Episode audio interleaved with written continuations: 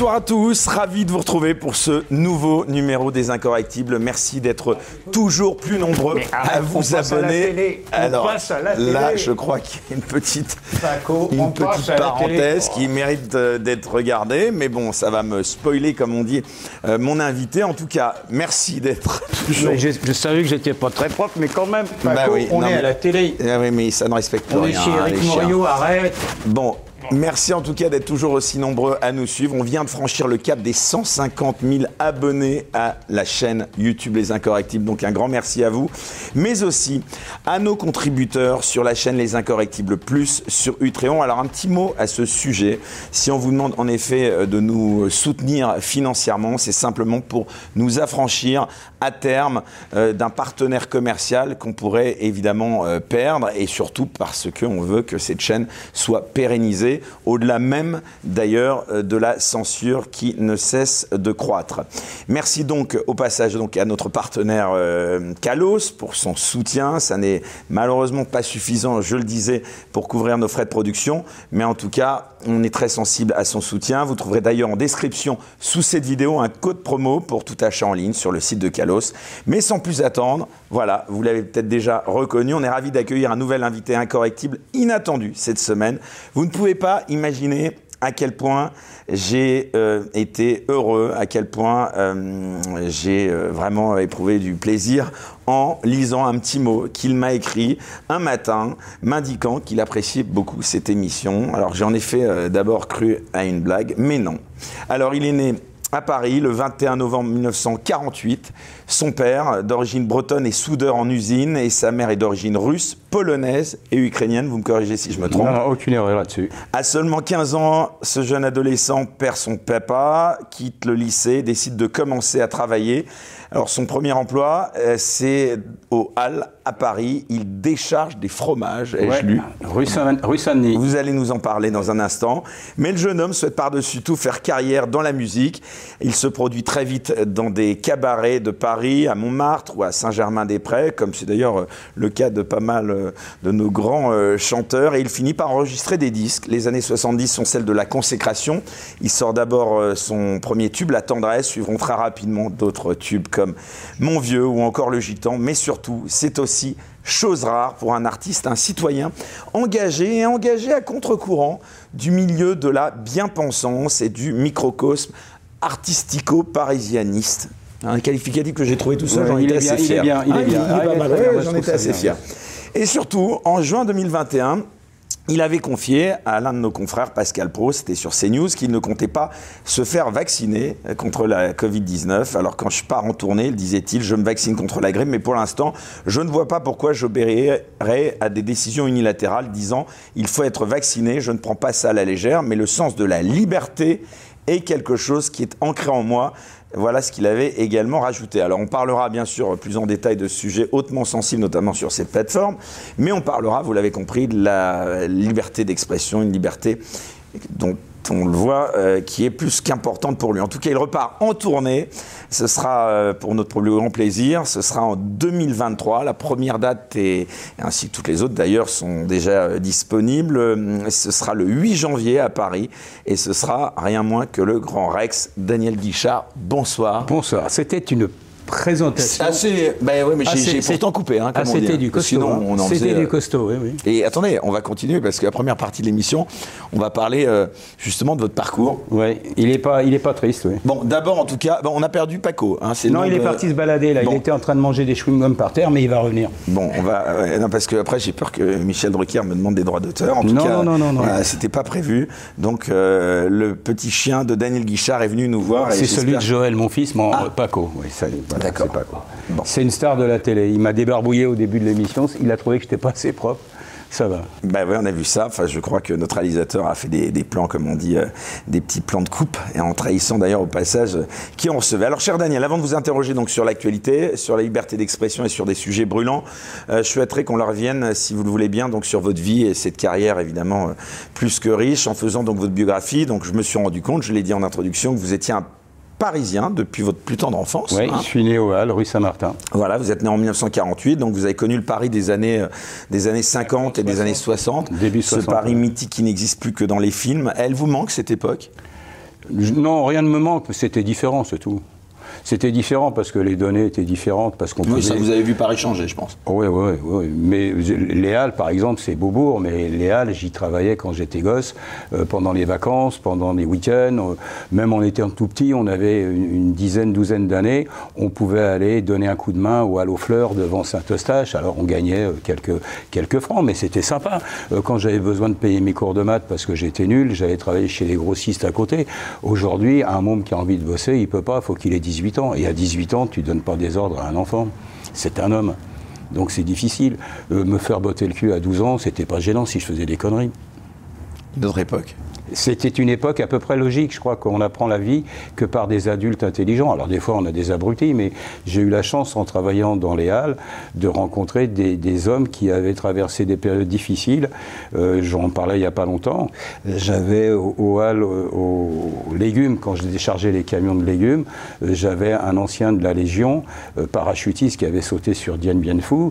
Euh, il avait été un peu secoué parce qu'il a été fait prisonnier par, par les Viettes après. Et il en était revenu par un mais quand il parlait des choses de la vie, euh, l'éclairage était différent. Et on voyait des personnages qui étaient comme ça, qui travaillaient au hall, qui étaient des hommes libres, qui étaient intelligents, qui n'avaient pas raison sur tout, mais on s'en foutait, c'était pas ça qui est important. Et quand on est môme, on écoute. Quand on a 18 ans et qu'on commence à travailler et qu'on a des adultes qui disent tu fais des conneries, on n'a pas envie de les écouter. Je ne peux pas m'empêcher de vous poser une petite question sur euh, Paris et Anne Hidalgo. Vous en pensez quoi? Euh, J'habite plus Paris. Je plains les Parisiens. Je plains surtout les banlieusards qui sont amenés à travailler à Paris. Je pense que bah, Anne Hidalgo, euh, elle a été élue. Hein. si vous n'êtes pas content, faites en sorte que quelqu'un d'autre la remplace. Comment expliquez-vous justement que malgré un bilan que d'aucuns qualifient de catastrophique, elle ait pu être élue? Mais c'est pas grave. Il y a des gens qui vont voter. Et puis il y a des gens qui disent Oh, c'est nul, je vote pas. Alors taisez-vous. Parce que la ville de Paris, elle n'est habitée que par des Parisiens qui votent pour des problèmes parisiens. Alors qu'en fait, c'est toute la banlieue qui vient à Paris. Et ils sont des centaines de milliers chaque jour à venir travailler et ils subissent les états d'âme des gens qui décident pour Paris. C'est en tout cas, Paco ronronne, donc je ne sais pas, mais c'est ainsi Paco, il est très content, il est d'accord avec ce que je dis. Quand il n'est pas content, d'ailleurs, il vient, il me Ah, c'est un ronronnement euh, oui, oui, oui, plutôt de validation. C'est l'appréciation, oui. Bon, alors vous avez euh, grandi à Paris, on le disait, mais vos racines, elles sont ailleurs, puisque, comme évidemment on le mentionnait en introduction, votre père était breton et votre mère d'origine, alors russo-polonaise et ukrainienne. Oui. Alors, qu'est-ce qui vous reste de ces origines? Bah, Il me reste tout, parce qu'en réalité, euh, ma mère est née à Kadlubiska, en Pologne, en 1923. Aujourd'hui, Kadlubiska, à côté de Lvov, se trouve en Ukraine. C'est le même Kadlubiska. Ma mère avait une maman qui était euh, russe et un papa qui était ukrainien. Et en fait, ils étaient à la frontière de l'Ukraine et quand il y a eu la guerre, euh, Adolphe et Joseph se sont partagés la Pologne, l'ont coupée en petits morceaux, ils sont rentrés les uns chez les autres et à la fin de la guerre, un grand morceau de la Pologne est devenu ukrainien et puis bah voilà, les problèmes qui se posent. Sans être indiscret, pourquoi votre mère elle a immigré en France? Elle n'a pas immigré, elle s'est fait déporter. C'est-à-dire que les Allemands, euh, quand c'était la guerre, ramassaient tout le monde pour aller travailler. En France, on a demandé à des, des Français d'aller travailler pour pouvoir libérer des prisonniers de guerre. Mais en Pologne, on ne demandait pas la permission. On ramassait les gens, on les mettait dans les camions et on les faisait aller bosser dans les usines parce que parce que c'était la guerre et qu'il fallait que les usines tournent. Vous n'avez pas de double nationalité, non? Non, non, moi je suis, euh, je suis français. Euh, en fait, je suis scorpion ascendant banane et euh, ça va très bien, quoi. On vous a fait ressentir dans votre jeunesse vos origines? Oui, bien sûr. Euh, là, c'est vrai qu'on euh, on parle de, xénophobie, on parle de racisme, on parle de tout un tas de choses qui sont logiques et qu'il faut mettre en avant pour pouvoir en parler. Mais quand j'étais môme, et euh, c'était dans les années 50, quand on allait à Quiberon, les enfants du, coin. En Bretagne. dans, au Manémeur, en fait, c'était tous à moitié, on est tous à moitié cousins là-bas. Et quand on allait là-bas, on était les enfants de la Boche ça veut rien dire aujourd'hui, euh, là, comme ça, on est en 2022, les enfants de la Boche.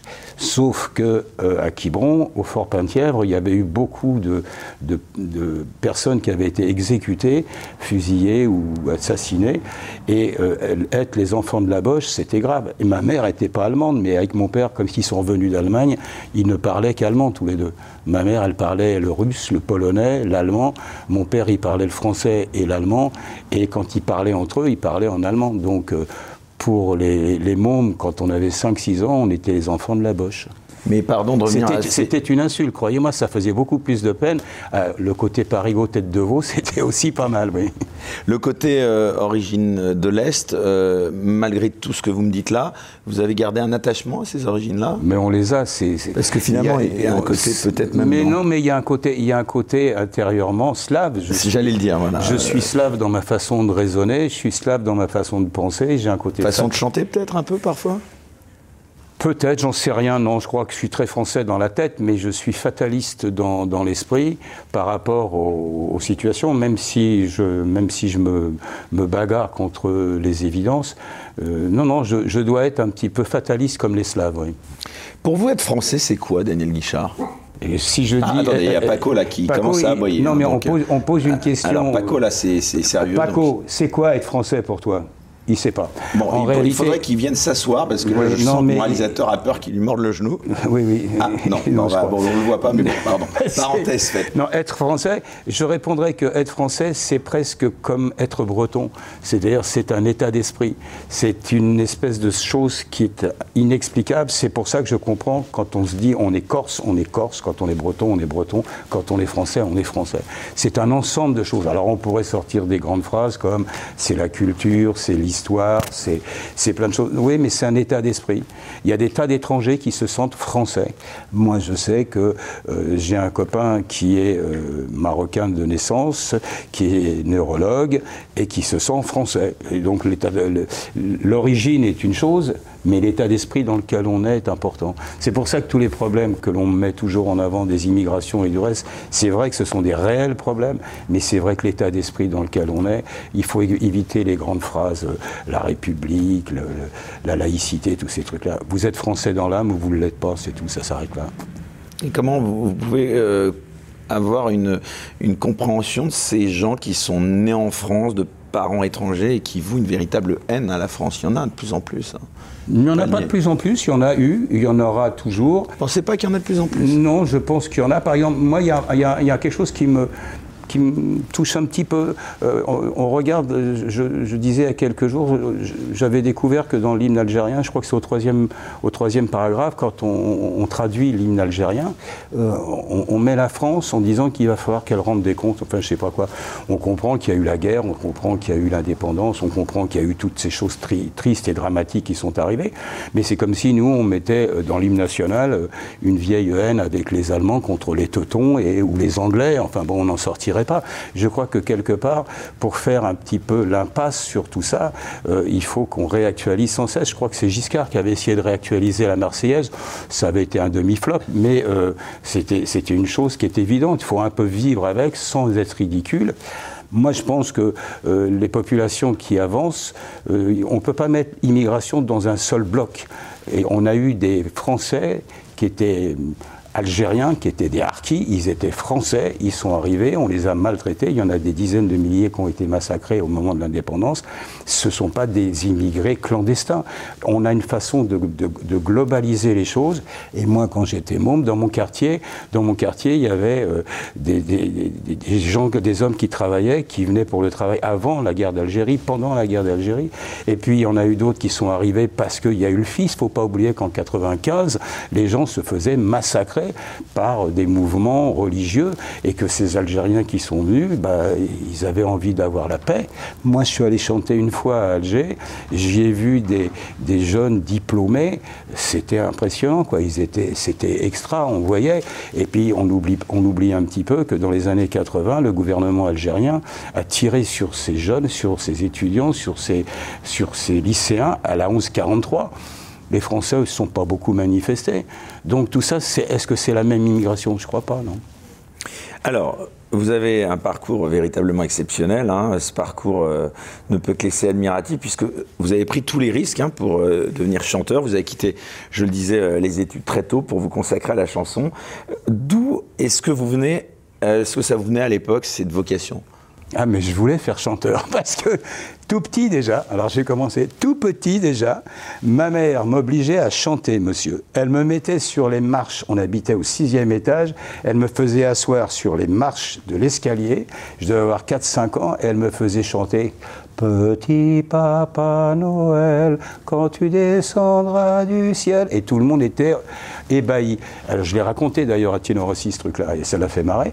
Et en fait, euh, quand j'ai commencé Mamu, elle n'a pas du tout apprécié ma voix, mais ça faisait rien, je chantais, et je voulais être chanteur. Je, lisais Salut les copains, et je voyais Johnny dans les belles bagnoles, je voyais Hugo Frey, je voyais les chaussettes noires, je voyais... Bon, j'avais envie de cette vie, en plus, je voulais chanter, voilà. Alors vous avez anticipé sur la question suivante justement, puisque vous avez parlé de Tino Rossi, euh, de Johnny. Justement, quels étaient vos modèles dans la chanson? C'est toujours une question un peu délicate quand on demande ça à un mm, artiste, mais vous avez connu Charles Trenet, Edith Piaf, Maurice Chevalier. Non, j'ai pas. non, voilà, j'ai pas connu. Trenet, ouais, Trenet, j'ai failli distribuer ses disques d'ailleurs à une époque. Euh, non, non, Piaf, j'ai adoré euh, parce que Piaf, c'était les, les, vedettes de l'époque, Chevalier aussi. j'ai été très impressionné quand j'avais 15 ans par Hugo Frey. Je chantais les conneries de Pierre Perret aussi un peu plus tard. Donc Pierre Perret, Pierre Vassiliou, Hugo Frey, parce que quand on est un peu chevelu avec les, les cheveux qui tombent sur les yeux, genre chouchou, j'avais la guitare et, j'avais plein de potes, c'était plus facile que si j'avais eu un piano. Donc euh, oui, j'aimais bien jouer de la guitare, puis j'aimais bien qu'on me regarde, et puis j'aimais bien qu'on m'aime, et puis j'aimais bien qu'on fasse appel à moi pour, pour se marrer. Et puis de fil en aiguille, bah, je me suis rendu compte que je pouvais pas faire partie d'un groupe, donc le rock'n'roll m'était exclu, alors que j'adorais cette musique et que j'adore toujours. C'est marrant d'ailleurs, pardon parenthèse, vous parlez de rock'n'roll récemment chez nos confrères d'RTL. Un rocker, Eddie Mitchell, a, vraiment euh, vilipendé la, Star Academy, la Starac, en disant que c'était un cirque. Il regardait pas du tout ça et qui, enfin, on sentait bien qu'il était à des années-lumière de ça. Quel regard vous avez sur ces. Ça l'a été. Je pense que ça l'a été au tout début. c'était des télécrochets comme. Euh, non, c'était plus que ça. C'était un profil planétaire. C'est-à-dire que la Starac française, vous alliez à Beyrouth, vous aviez quelque chose avec les mêmes recherches, de même profil et tout. Tout ça a bien évolué parce que euh, c'est vrai que lorsqu'on regarde les premières séries télévisées, il y a eu le, La France a un certain talent, la Starac, euh, The Voice, enfin tout ce que vous voulez. Petit à petit, il en est quand même sorti quelques artistes. Il en est sorti quelques-uns. Pas, pas Non, mais pas beaucoup dans les premiers. Et ce qui est dramatique, c'est qu'il y avait des profils. Sans compter ceux à qui on a laissé croire, justement, qu'ils allaient avoir une carrière. Non, mais ceux qu'on a démolis. C'est ça que je pardonnais pas à ces émissions au début.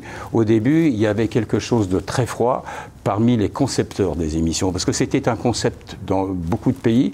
Euh, peu importait euh, ce qu'on voulait, on voulait avoir tous les profils, l'homosexuel, le gros, la grosse, la méchante, la gentille, le noir. Enfin, on avait de tout. Ils avaient tous un profil et il fallait que chaque émission, on allait dans d'autres pays, on avait à peu près les mêmes profils. C'était pas les mêmes qui gagnaient, mais il y avait ces profils-là. Et j'ai trouvé que c'est dommage parce que Brad n'aurait eu aucune chance, Piaf non plus, Montand non plus. On peut en citer plein comme ça. Faire plus. À moi non plus. Non, non, ça, c'est ça. Et il fallait quand même passer par là. Maintenant, ça a évolué quand même parce qu'il y a eu euh, les, les, les, je vais pas citer de nom, mais les pivots qui étaient les responsables de maisons de disques qui étaient là, qui chapeautaient un peu tout, faisaient des présélections. Ça veut dire qu'il n'y avait aucune chance pour les pour les. Et on gommait les, aspérités. Il n'y a ah, pas beaucoup de Bien sûr, il fallait que ça ait un profil pour que le, les spectateurs puissent s'identifier, puissent détester, puissent haïr, puissent éliminer. C'est pas comme ça qu'on fait l'artiste un artiste, moi, il n'y a rien qui m'a fait autant de peine au, tout début que de voir ce qu'on faisait faire à des, artistes. Je dis, mais tu, passes pour un con devant 30, 30 personnes, c'est pas grave. Tu prends un beat, c'est pas grave. Mais devant 3 millions, dans ton immeuble, dans ta rue, tu passes pour un clown. Il y en a plein qui ont souffert d'être de cette couvert de ridicule en croyant que c'était bien, que ça faisait partie des cours de théâtre, des cours de chant et du reste. Tout ça a bien évolué, je suis assez, je suis assez content. Alors justement, avant de revenir à votre carrière, je le disais également en introduction, vous avez commencé par travailler au Hall, euh, par ce qu'on appelle aujourd'hui un métier en tension. Comment ah bon, c'est ça Oui, c'est le nouveau terme, voilà. Ah je ne savais pas que je faisais un métier en tension. Ouais, comme on dit, euh, comment vous expliquez aujourd'hui que les Français eh bien, euh, ne veulent plus occuper ces métiers euh, c'est pas vrai. difficiles. C'est pas vrai. Payez-les. Ah. Payez-les, c'est tout. Ah, vous pensez que c'est ça Évidemment. Vous croyez que c'est choquant d'aller nettoyer de la vaisselle dans un restaurant ou de décharger des camions Mais si vous ne les payez pas, ils ne viendront pas. Faut arrêter. C'est des numéros de clown. Georges Marchais gueulait déjà à son époque par rapport à toute une façon de, faire venir de la main-d'œuvre pour fracasser les prix. Il avait raison. Aujourd'hui, vous avez tous les métiers du monde. Il n'y a, a, rien de plus noble pour moi que de ramasser des ordures. Si vous restez dans des villes où il y a des sacs de pourriture avec des rats partout, vous croyez que c'est bien Ce sont des métiers nobles. Sauf que ces métiers nobles, il faut les payer. Moi, là où j'habite. Donc, vous ne euh, croyez pas à cette version selon laquelle les Français, entre guillemets, non, j'y crois ne pas veulent pas exercer ces métiers C'est simplement qu'on essaye de payer le moins cher possible pour des métiers essentiels. Vous croyez que pendant qu'il y avait le Covid et qu'il y avait des dames qui étaient aux caisses pour vous donner, à, euh, vous permettre d'acheter à manger, c'était pas risqué ce qu'elles faisaient? Vous croyez qu'elles sont super payées pour ça? Non. Tous les métiers, les livreurs qui venaient, quelles que soient les marques de ceux qui vous livrent à domicile, ils, le faisaient. Ben, ils travaillaient comme des malades pour que vous ayez des choses à la maison. moi, moi, je suis en train de relire en ce moment le, Klaus Schwab. Je l'ai lu quand il est sorti à l'époque et je le relis avec le recul de deux ans. C'est assez effrayant d'ailleurs, mais c'est très précis. Alors, Klaus Schwab, on rappelle qui c'est Oui, c'est celui qui a fait la grande réinitialisation. Il a écrit ça avec Malray. Great Reset. Avec le Great Reset, mais la grande réinitialisation, où tout ce qui est la transformation post-Covid était déjà expliqué. Et en réalité, on est dans une réalité de changement de société, de changement de paradigme. Est-ce que c'est bon? J'en sais rien. Est-ce que ça se fera? J'en sais rien. Mais pour l'instant, ce sont des choses qui se passent. Alors, on va y revenir bien sûr euh, plus en détail dans un instant. Restez encore un peu sur vous, si vous voulez bien. C'est dans les années 70, je le disais aussi, que vous êtes véritablement devenu une star de la chanson française, avec des titres de. On peut enlever le terme. Le terme star, ouais, c'est vrai. j'ai été connu, célèbre, euh, j'ai eu du succès, oui, ça va. C'est vrai, il est galvaudé maintenant, ce terme, c'est vrai. En tout cas, euh, on va dire un grand nom de la chanson française, avec des titres devenus mythiques comme La tendresse, comme Faut pas pleurer comme ça, et bien évidemment le titre mythique que je classe pour ma part dans le top 5 des plus belles chansons françaises, Mon vieux. Alors, quel souvenir, Daniel Guichard, vous gardez de cette époque?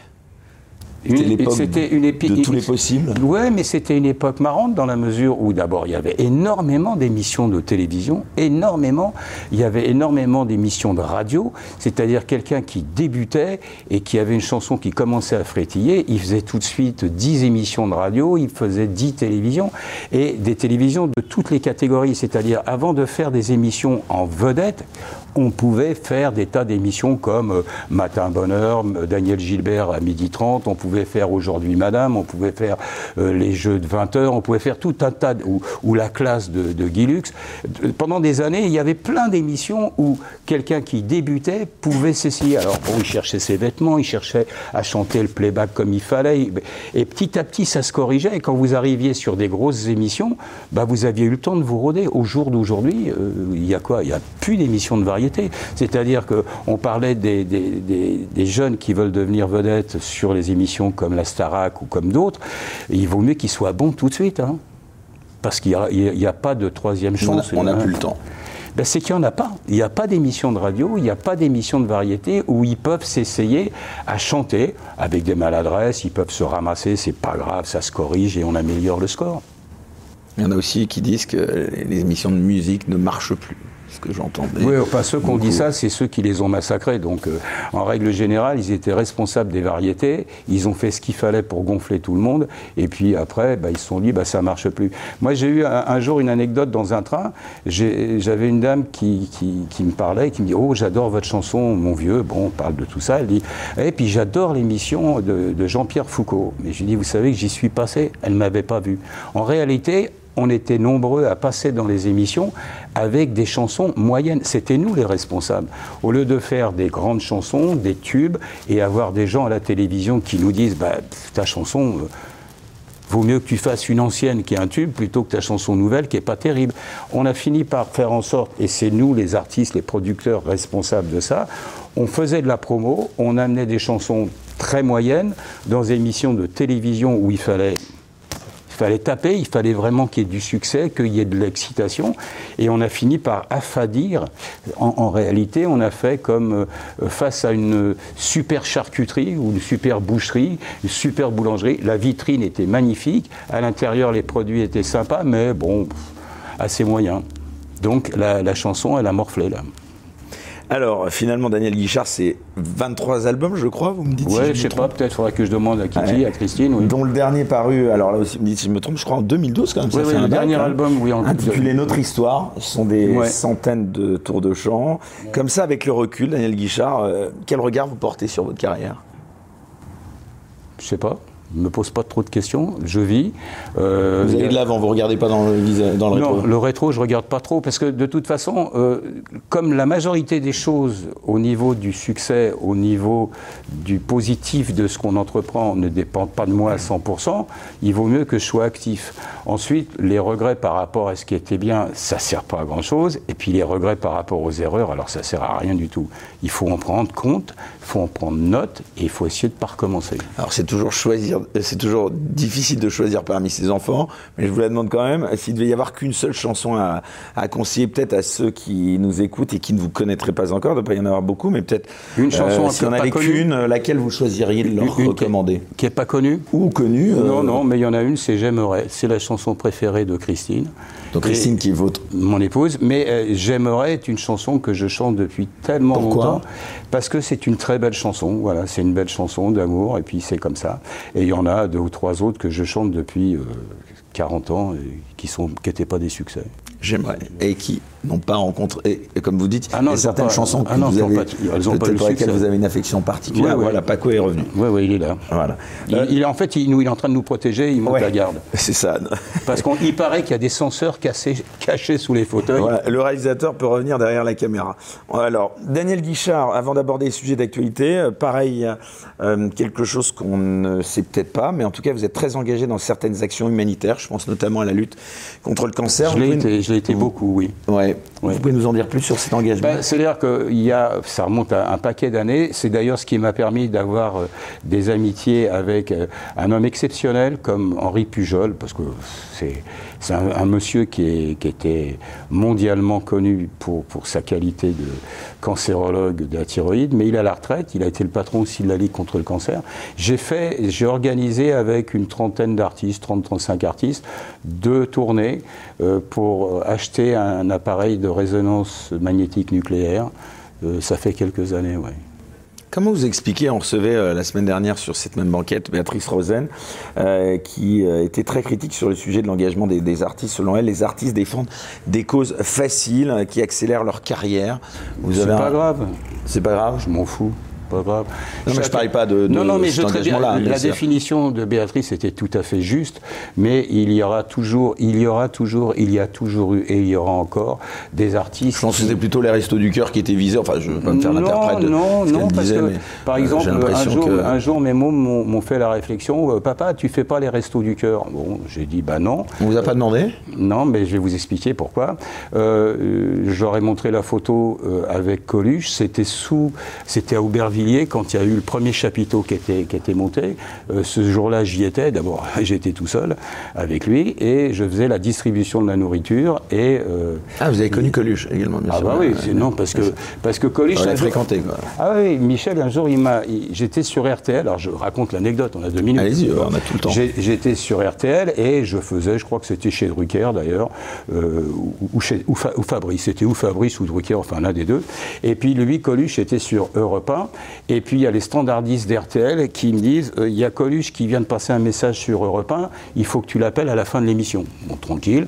Donc je l'appelle, et c'était l'époque où j'avais monté les tournées avec plein d'artistes, la lutte contre le cancer. Et lui, je suis allé le voir, on a discuté, on est allé dîner chez lui, et il m'explique, il me dit, mais tu sais, toi, ton truc là, tu, rames tout seul, tu réserves les salles, tu, présentes les, artistes, tu fais le spectacle, tu fais tout. Moi, j'ai un truc qui est prévu, et il avait le projet des Restos du Cœur, et il avait les fils à Lederman qui faisaient des, les- des écoles de commerce, et il m'a dit, tout va être bordé, et on va faire. Alors, il m'explique son idée. Bon. Et euh, bah, j'ai dit, écoute, si tu fais ça, moi, le premier jour, je serai là. Et il l'a fait, et le premier jour, sous les chapiteaux, j'y étais, et j'ai fait la distribution avec lui, puis été le parrain de, des restos de Toulouse, j'ai chanté à Dieppe, j'ai chanté à plein d'endroits.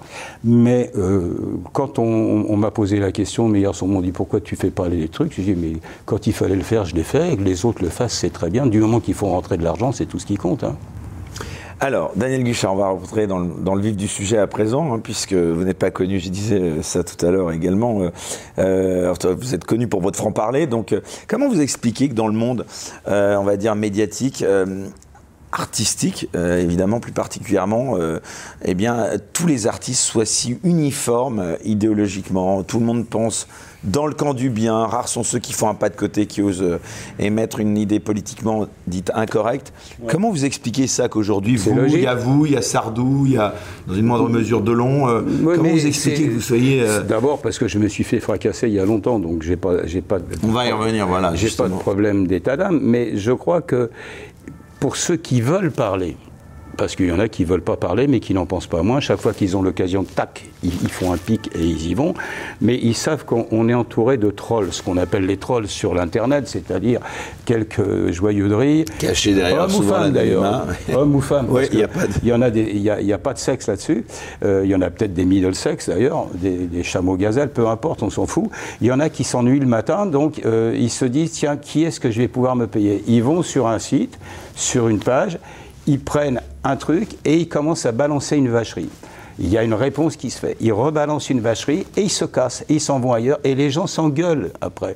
Et quand on dit quelque chose, peu importe le sujet qu'on traite, que ce soit l'immigration, que ce soit Zelensky, que ce soit n'importe quoi, il y aura toujours des trolls. Il y aura toujours des gens qui vont vous rouler dans la merde. Enfin, il n'y a pas que des trolls, hein, quand vous voyez. Non, non, mais ça je, commence à François Cluzet qui dégomme Billard. Euh, bon, après. Non, mais moi, personnellement, j'ai pas dégommé les gens. Les gens pensent ce qu'ils veulent. S'ils disent des conneries, ils disent des conneries. Si ce qu'ils disent, c'est sincère et profond, bah, c'est respectable.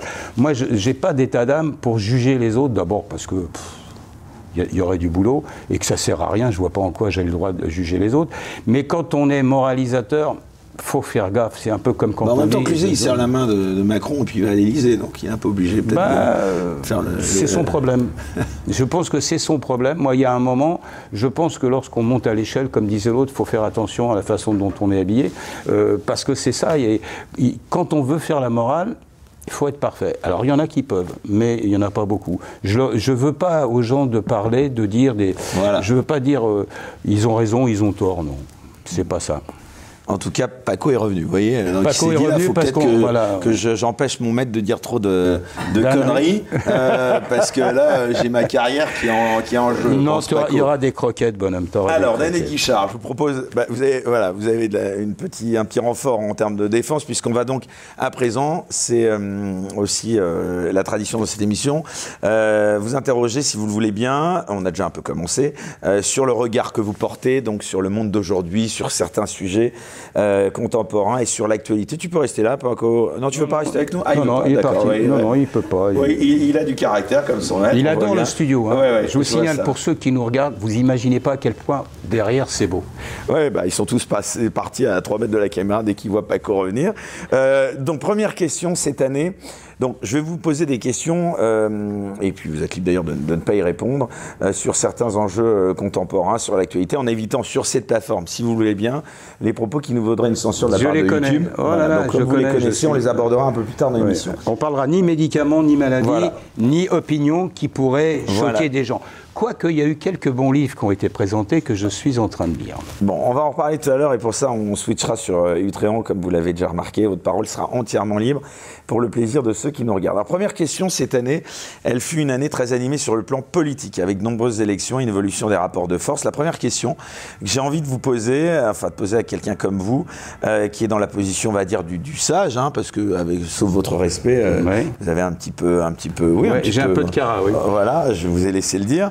Euh, en tout cas, vous avez du recul. Alors, c'est quelle est votre opinion aujourd'hui sur le niveau du débat politique et des hommes politiques en France aujourd'hui Vous qui avez quand même connu euh, débat politique, euh, quelques, quelques grands hommes politiques qui ne sont plus là. c'est vrai que j'ai fait des spectacles euh, où il y avait. Vous avez côtoyé de près, oui. Ah non, non, j'ai vu.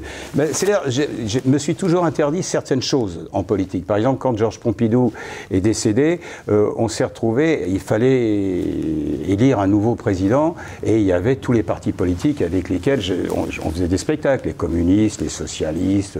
bon, et on était, j'étais en j'étais plus en, costume et on disait aux gens on n'est pas des, militants sympathisants. D'ailleurs, quand je fais un spectacle, je ne demande pas pour qui votent les gens dans la salle. Ceci étant, je me suis interdit certaines choses, mais ça ne m'empêche pas d'avoir des idées. Par exemple? Je me suis interdit d'avoir un militantisme s'il n'est pas sincère. Moi, j'ai toujours respecté Jean Ferrat, Francis Lemarque, des gens qui avaient un militantisme sérieux, sincère, c'est respectable. Quand c'est du militantisme dont on parlait tout à l'heure. Montand, il était sincère, vous croyez, ce militantisme? J'en sais rien. C'était, ils, ont fait tellement de conneries, euh, lui et Simone Signoret, à une certaine époque. Et puis après, se faire casquer pour donner des conseils à la télé, c'était Quand vous dites des conneries, c'est à dire bah, C'est-à-dire le militantisme un peu euh, pro-stalinien, quand même. voilà, c'était les, années euh, montant du début. quand on gagne beaucoup d'argent et qu'on est camarade, ça va pas, quoi.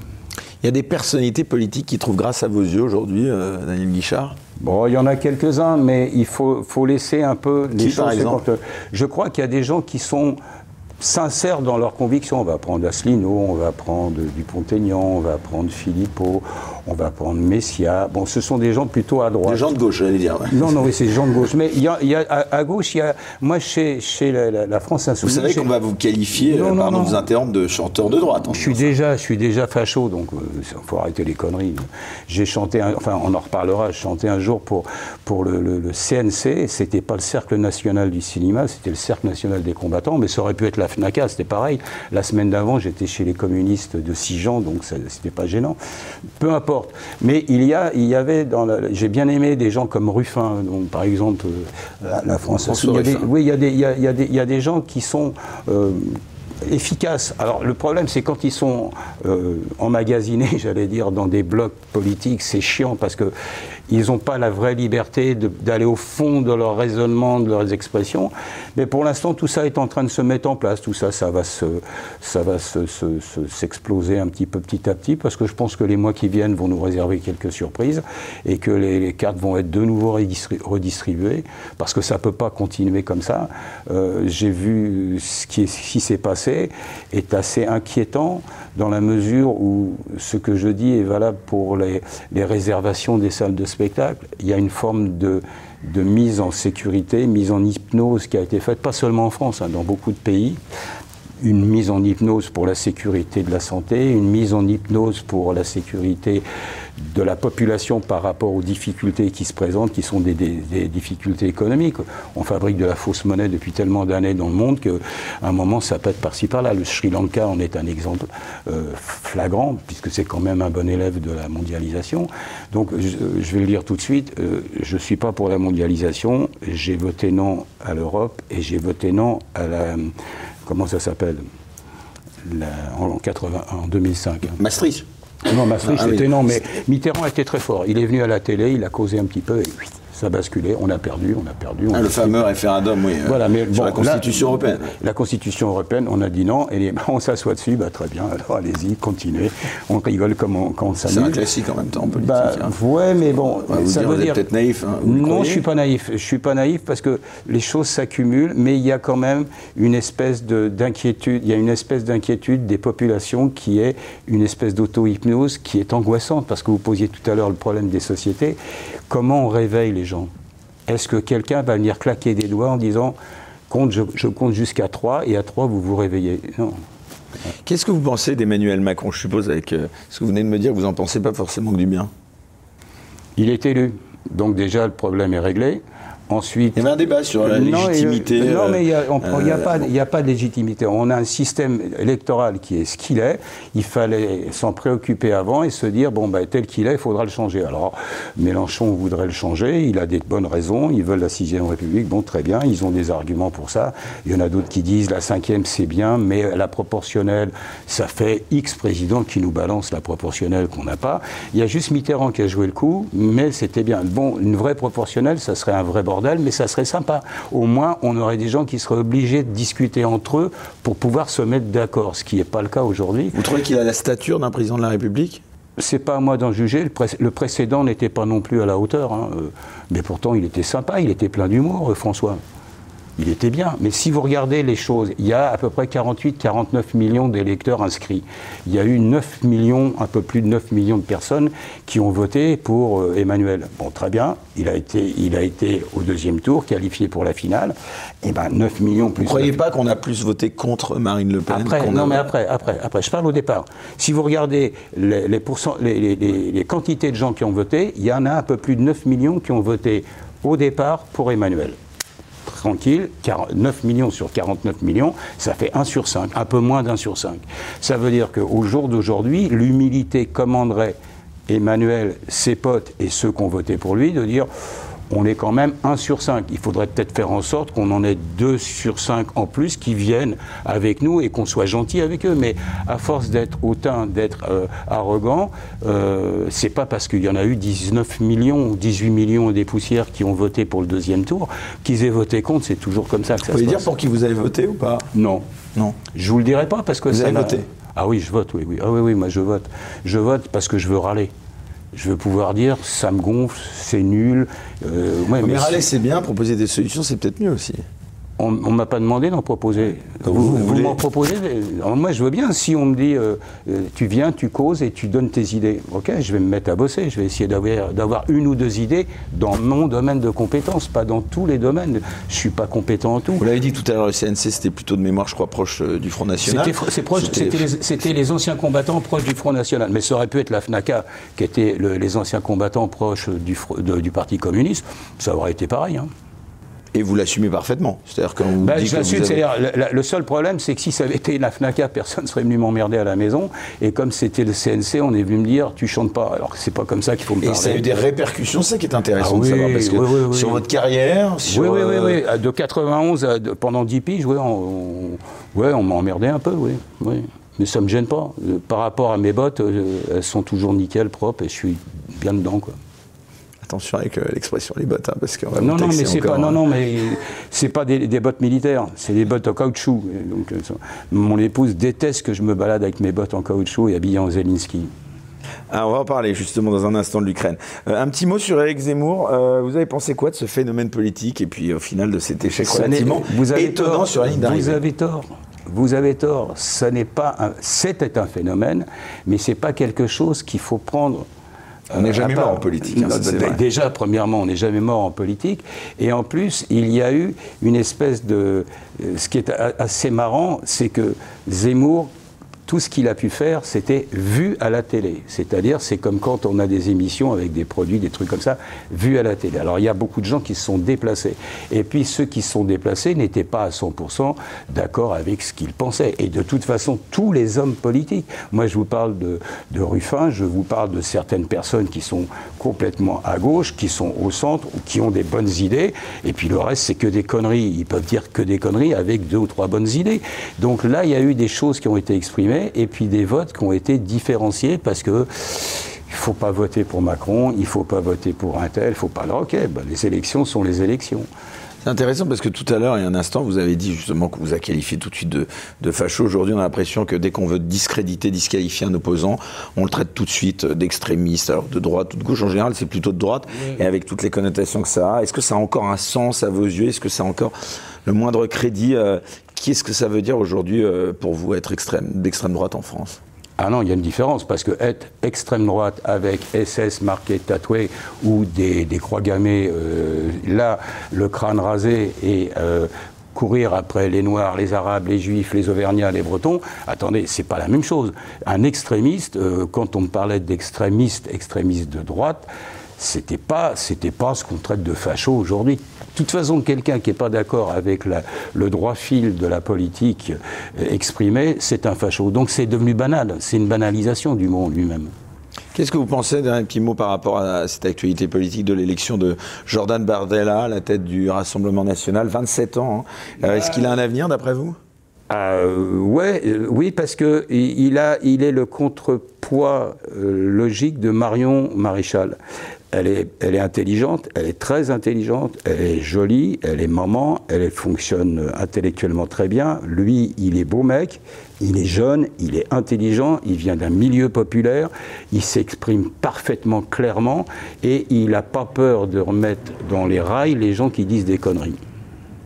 Ça veut dire qu'on a à droite je mets à part Philippot, Zemmour, Asselineau. Je regrette d'ailleurs qu'Asselineau ne soit pas plus euh, en contact avec les autres parce qu'il a une intelligence redoutable et une analyse redoutable administrative de l'Europe.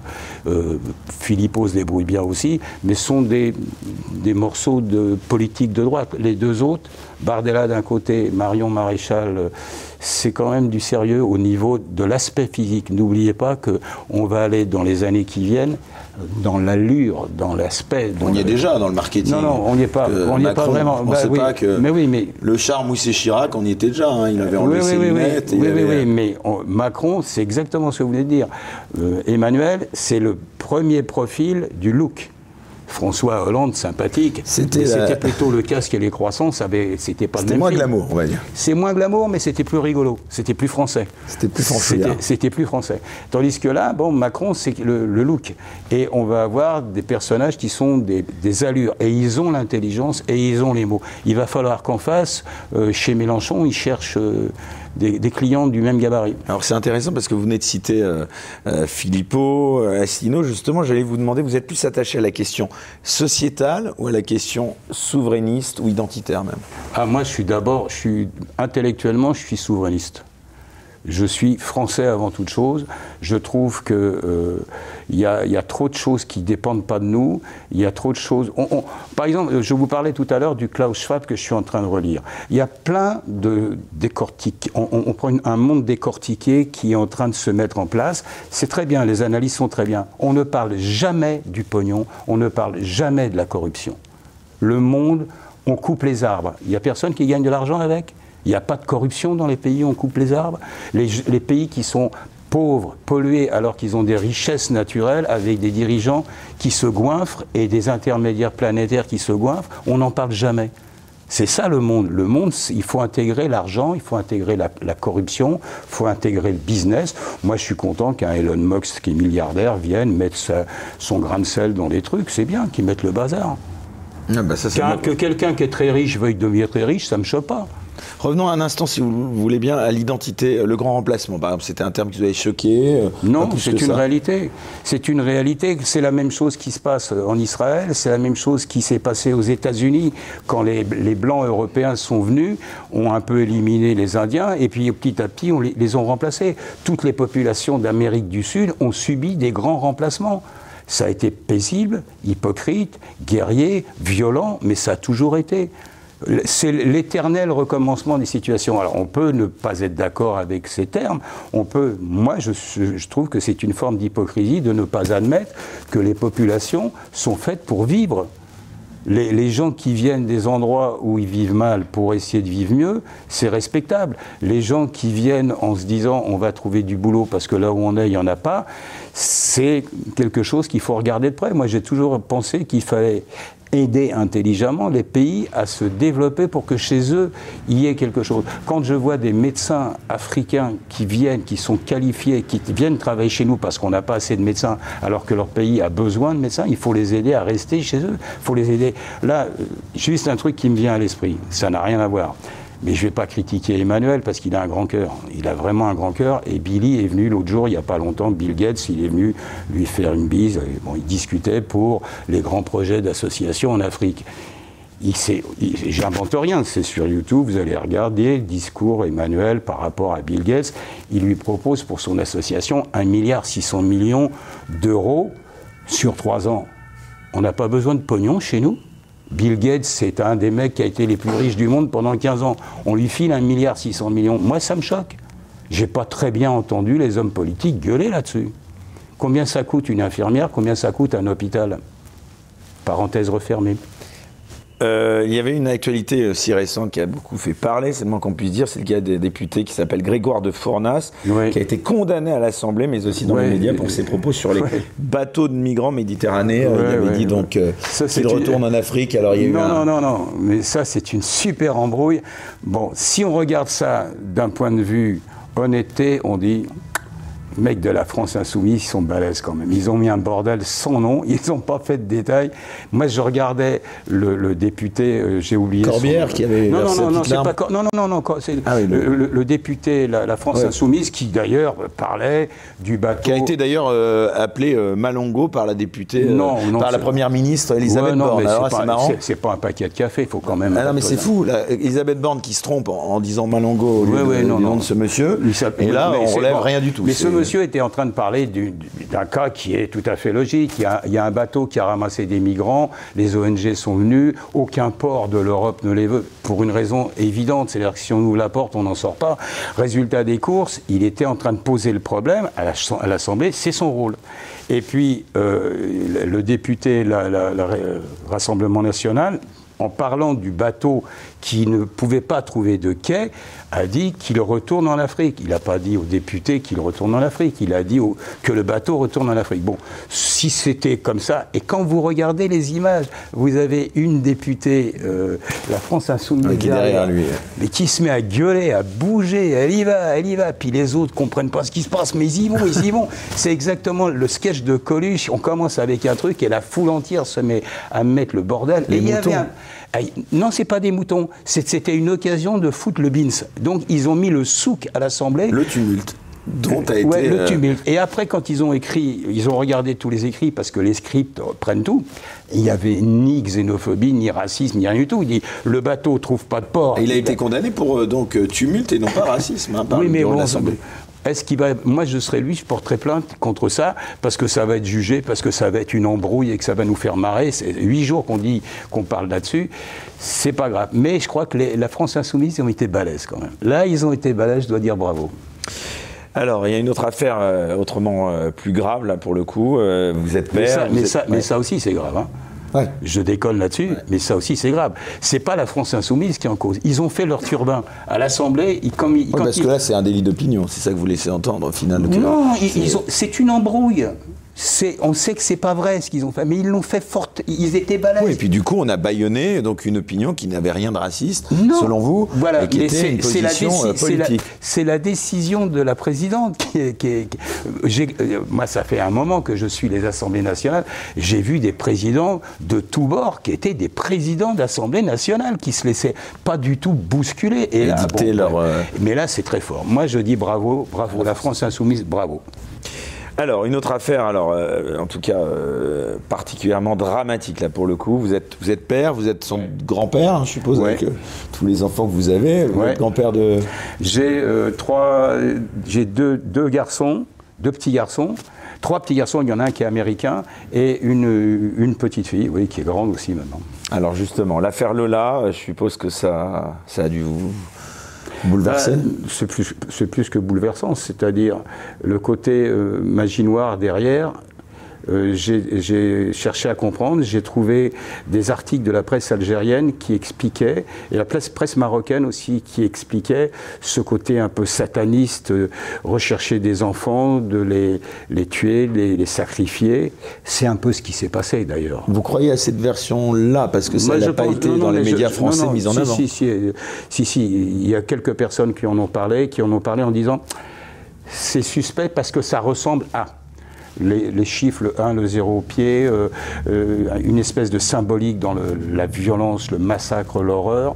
Euh, la petite fille était blonde, elle avait les yeux bleus. Et quand vous regardez, allez sur Internet, vous allez avoir, et, je, vous, assure, la presse du Maghreb explique très bien en français cette espèce de recherche des enfants. C'était des enfants en Algérie, des enfants au Maroc, qui sont des Marocains, des Algériens, mais qui ont des profils et qui étaient pris pour justement chercher à protéger, faire en sorte que les djinns arrivent, qu'il y ait des protections. C'était, c'était du sérieux. Or, euh, on en a très très peu parlé, mais euh, la maman de cette petite fille était gardienne de cet immeuble et elle refusait de donner une espèce de passe à, à cette femme qui voulait avoir un passe pour aller voir sa sœur. Qu'est-ce que c'est? C'est quelque chose de tout à fait banal et la, la bêtise a fait que. Alors en plus, cette femme n'aurait pas dû être là. Alors en plus, on a des politiques qui nous jouent des comédies de de clown. Eh oui, parce que derrière, ça a été le procès de la récupération politique, l'indignation dès qu'on en a. Mais ça n'est plus de la récupération. À ce niveau-là, cette question s'est posée 100 fois ces dernières années. Et il y a un moment où il faut l'humilité des politiques. Ayez le courage de dire Eh oui, on n'avait pas prévu. Eh oui. Le QTF qui n'avait pas été respecté, cette obligation de quitter le territoire français, Darmanin, il aurait dû démissionner selon vous? Il y a longtemps que les ministres auraient dû changer. Dupont-Moretti? Mais pas, pas lui maintenant, tous, tous. Euh, même du temps de François Hollande, il y avait des trucs un peu glauques. C'est-à-dire qu'on a institué le. Ah, c'est pas bien. Bon, on n'essaiera pas de recommencer. Mais c'est pareil, ça se refait sans arrêt. Je crois qu'il y a un moment où la seule chose qui, qui, est inquiétante dans tout ce qui se passe, dans toutes ces horreurs, j'ai peur, et je le disais, un jour, ça va être le, la mort de trop. On y est presque on y est presque. C'est-à-dire que les petites choses qui frétillent, les, les milices, euh, le père qui défend euh, son, sa petite fille euh, qui s'est fait agresser sexuellement, qui a 6 ans, qui fout une demi-rousse un abruti malsain, qui passe qui est en examen. Enfin, attendez, on est dans un monde à, à l'envers, là. Vous pensez que le vivre ensemble, il a encore un avenir en France? Je ne sais pas, moi je me suis inscrit à un club de tir. Vous me posez une question, Alors, je vous ça, veut dire quoi? Ça, ça veut dire vous Ça préparez dire- à vous défendre? Bah, il vaut mieux, oui. Est-ce que je suis pour les armes? Non. Est-ce que je suis pour la violence? Non. Mais euh, on est le, le- le père de la gamine, par exemple, qui a été agressé sexuellement. On a dit oui, vous comprenez, il a eu un petit pédigré, il a eu euh, des choses à se reprocher. Bah oui, ben alors, c'est pas grave. Il y a un type qui vient, Ça qui enlève dit- rien au fait que- ça enlève rien au fait. Il y a un type qui monte le mur, il y a ses potes qui sont là, il dit tu fais quoi là? Attends, fais la photo, c'est toi, boum, il en prend une. Peut-être que moi je l'aurais massacré plus. Est-ce que je suis un violent? Non, ça ça n'a rien à voir. Il y a un moment où on se dit on vous prend par les épaules, on vous amène à la police. La police va vous dire vous êtes vraiment sûr que vous voulez déposer plainte? Pourquoi? Pas parce qu'on veut pas, mais parce que ça sert à rien. Dans une heure, il est dehors, il va nous cracher dessus. La lenteur de la justice, c'est aussi un. Non, c'est pas la lenteur. La, justice, elle fait ce qu'elle peut. Ils sont pas assez nombreux. Il n'y a pas de place en prison. Euh, il faut calculer les condamnations pour pas qu'ils soient au trou. Il faut faire en sorte qu'avec des bracelets, bah, ça se passe bien. Il y a des gens qui respectent le fait d'avoir un bracelet et de rester dans un certain périmètre. Il y en a d'autres qui n'ont rien à cirer. Ceux qui ont massacré le, le prêtre il y a deux, deux ans ou trois ans, ils avaient des bracelets. hein. Vous craignez pas, comme certains euh, à droite notamment, mais aussi à gauche, je pense notamment à Michel Onfray, est-ce que vous craignez pas, Daniel Guichard, que la France se dirige à grands pas vers une guerre civile euh, qui est peut-être déjà même là, euh, sous une forme larvée? Elle y est, mais ça fait très longtemps. J'avais écrit une lettre un jour à François Mitterrand, je ne sais plus à quel sujet. Vous avez répondu? Oui, oui, oui, l'Élysée m'avait répondu. Et euh, j'avais écrit qu'on était dans une situation qui ressemblait étrangement au Liban. On y est. Pour l'instant, il n'y a que quelques postes de contrôle au niveau de certaines zones. Pourquoi voudriez vous qui se gênent Ils ont raison. Il y a quelques postes de contrôle. Un jour, il y aura des postes de contrôle au milieu des rues. Et puis, ça sera comme ça. Et puis, ça passera d'un stade à un autre, du- d'un point de vue violence. C'est-à-dire, pour l'instant, on n'est pas au stade du désespoir. Les gens sont paisibles. On ne va pas rentrer dans ce qui est censurable, mais ce que l'on vient de vivre ces dernières semaines me font penser que en grandeur réelle, et il se passe la même chose dans d'autres pays comme la Hollande, comme, euh, comme la Belgique, mais euh, On on a a sanitaire, vous voulez dire Sur un plan. Pardon? Non, non, pas en sanitaire. Ah, Non, non, non. euh, En, en point de vue social. D'accord. Vous avez une grève, une grève des carburants qui s'est faite. Vous avez pu, à, à taille réelle, vous avez pu mesurer la réactivité de plus de 40 millions de personnes. La zone de Lille, 11-12 millions de personnes. L'île de France, 12-13 millions de personnes, 25 millions de personnes. La zone de Lyon, la zone de Marseille, un petit peu Toulouse, reste, mais c'est cette zone-là. La Bretagne? Non, non, non, non, je, suis parti, je suis parti en Bretagne, j'ai eu du carburant sans problème pour aller à Quiberon, ça, ça fonctionnait. Ça veut dire qu'on a testé la, la sociabilité, la docilité, l'intelligence sociale, parce que c'est de l'intelligence sociale. Il y a eu très peu de policiers, il y a eu des endroits où il fallait en mettre parce que ça commençait à, s'emplâtrer, mais en réalité, on s'est dit jusqu'où on peut aller. Je ne vais pas dire que Manu et ses potes, ils ont fait exprès de dire à la CGT, soyez gentils, mettez le souk pour qu'on voit un peu comment ça va marcher.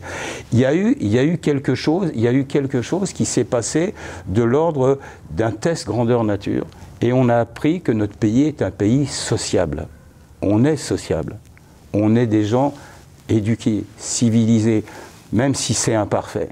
Mais quand quelqu'un vous dit je vais me mettre devant la station, je vais passer 4 heures pour pouvoir aller travailler, pas mal, c'est pas mal. Est-ce que ça va durer? Je crois pas.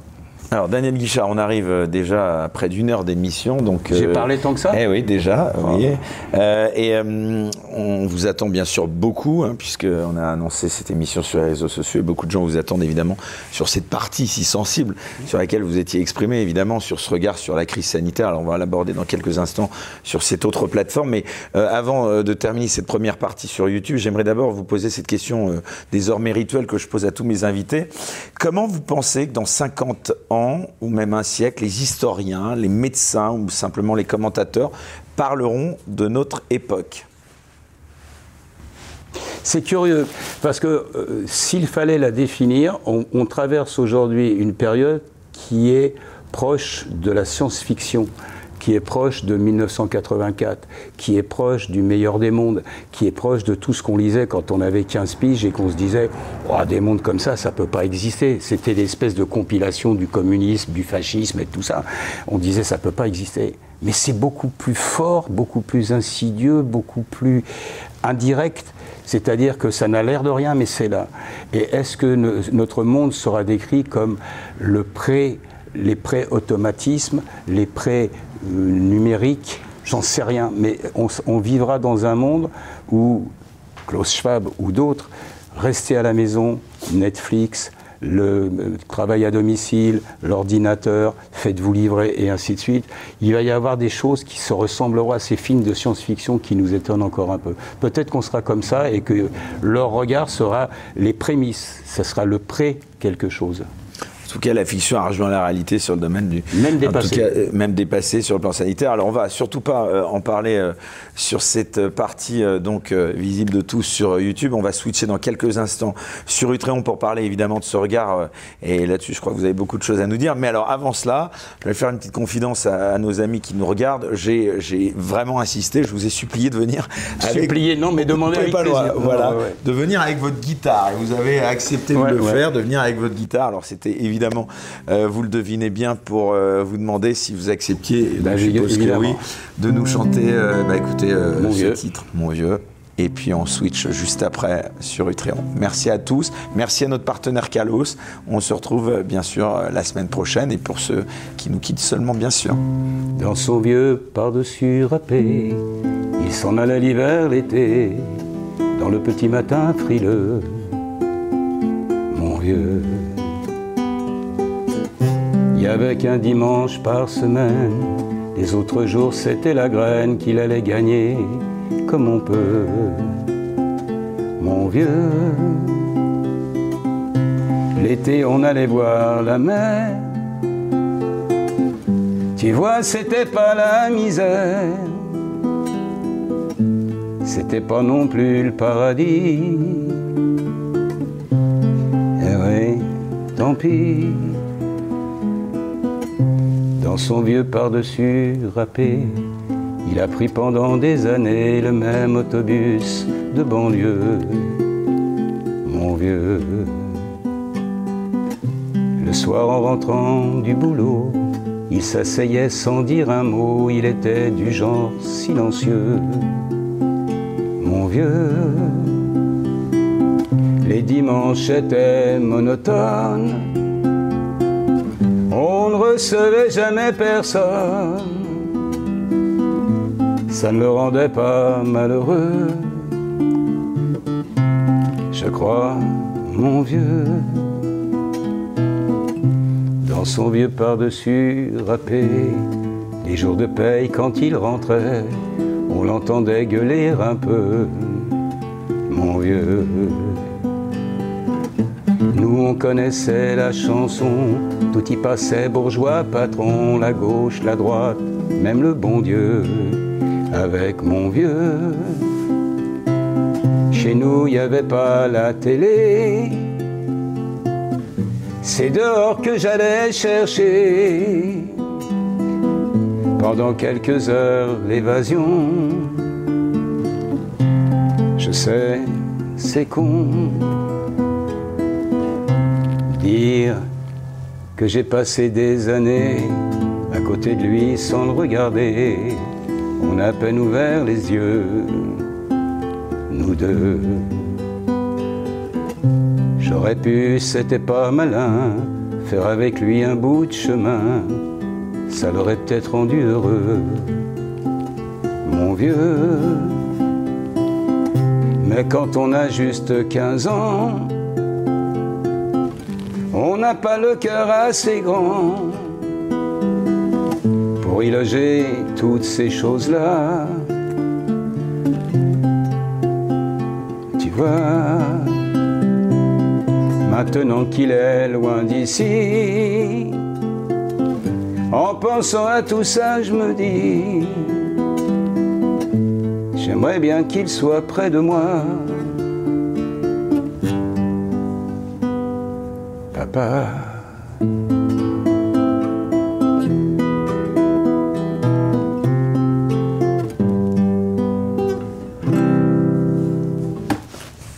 beaucoup, Daniel Luchard. Voilà, toute l'équipe euh, vous remercie infiniment pour ce cadeau que vous nous avez fait. euh, donc, euh, plus une voix, le son d'une voix, d'une guitare. Rien de plus. Merci beaucoup infiniment. Donc, on vous retrouve à partir du 8 janvier 2023 au, Grand Rex. Et, Et- toutes les dates sont sur votre site. Voilà, toute la tournée qui suit, euh, c'est sur le site danielguichard.com. Et puis, sortez de chez vous. Vous attrapez pas de maladie dans les salles de spectacle. Merci, Daniel Guichard. À tout de suite. À tout de suite sur Utrecht. Pour voir la suite de l'émission sans aucune censure, merci de vous abonner à la chaîne Les Incorrectibles Plus sur Utréon depuis le lien en description sous cette vidéo.